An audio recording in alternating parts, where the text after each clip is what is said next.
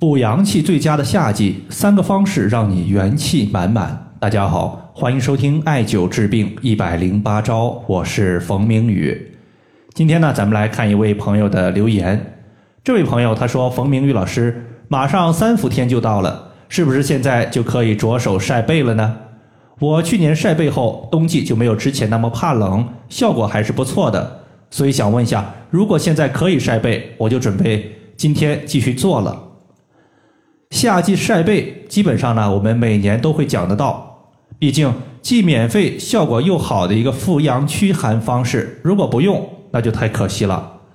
扶阳气可以让我们远离阳虚体质，使我们自己的阳气充盈。首先，我们先了解一下阳虚，它指的是阳气虚弱。那么，阳虚体质又有什么样的表现呢？其实，我们可以用简单的两个字来概括，就是怕冷。同样的季节，比别人穿的多，但还比别人冷，这个就是典型的阳虚。除了怕冷之外呢，阳虚体质对于气候转凉特别的敏感，平时喜欢喝热水、喝热茶，经常感觉乏力、疲劳，甚至呢会出现一定程度的心慌、气短、容易出汗、性欲减退等情况。男性呢可能容易阳痿早泄，女性可能会出现月经的。量比较少，情绪比较低落，甚至呢感觉特别的孤独，这些呢都属于是阳虚的一些表现症状。如何解决阳虚？在这里我推荐三个方法。第一个方法，咱们说的是晒背。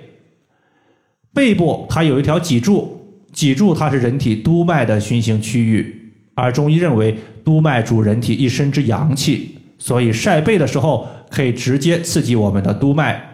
补督脉的阳气，毕竟阳光它可以说是天地之间最为精华的阳气。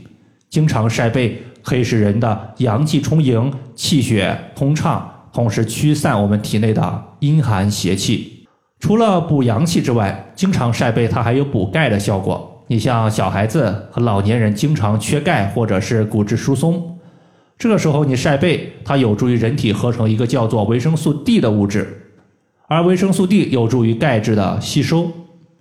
在这里呢，我说一点，就是晒背，无论你是穿着衣服或者是不穿衣服都行，大家根据环境来定，并且晒背你尽量戴个帽子，或者说在头上遮一个雨伞，因为头部如果你晒得太久，它容易中暑，所以说我们晒背一般不长久的晒头。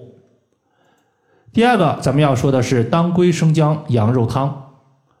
这个方子呢，它出自《金匮要略》，比如说李时珍他在《本草纲目》之中对于羊肉是比较推崇的。他说，羊肉能够温中补虚，补中益气，开胃健身，益肾气，养胆明目，治虚劳、寒冷、五劳七伤。那么为什么说用羊肉？那么其他的肉类不是也能补虚吗？你像牛肉不也行吗？其实相对来讲。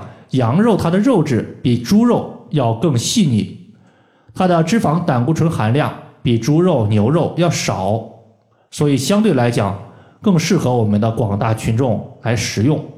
那么当归生姜羊肉汤呢？我们一般是取当归二十克、生姜三十克、羊肉五百克，直接炖煮，煮熟之后你根据个人的口味添加点佐料就行了。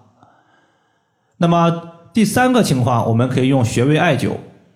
类似的一个扶阳气的穴位可以说是非常的多，从上到下，你像百会穴、大椎穴、命门穴、神阙穴、关元穴、涌泉穴都有类似的效果。在这里呢，我们重点说一个穴位，叫做关元穴。说到关元穴，其实还有一个小的故事，说在南宋期间有一个老人，他活到了九十岁。依然呢，面色润泽，身体强壮有力，并不比壮年人差。大家呢就非常的好奇，问他是不是有神仙的仙术。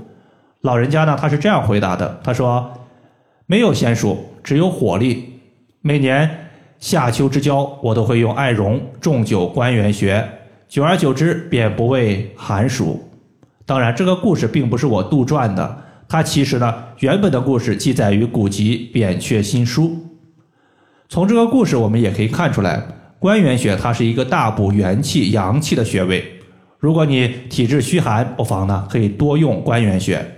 但是我需要提醒一下，如果你体质偏燥热，关元穴尽量少用。比如说阳气过多，阴液气血不足，经常出现眼睛的干涩、面部的烘热，或者是口唇干裂、五心烦躁、经常便秘，这穴位要少用。当然，在这里说的便秘，就是说他的大便呈羊屎蛋一样，非常的干，并不是说排便不畅，有点糖稀不成形，但是排便无力这种情况不算。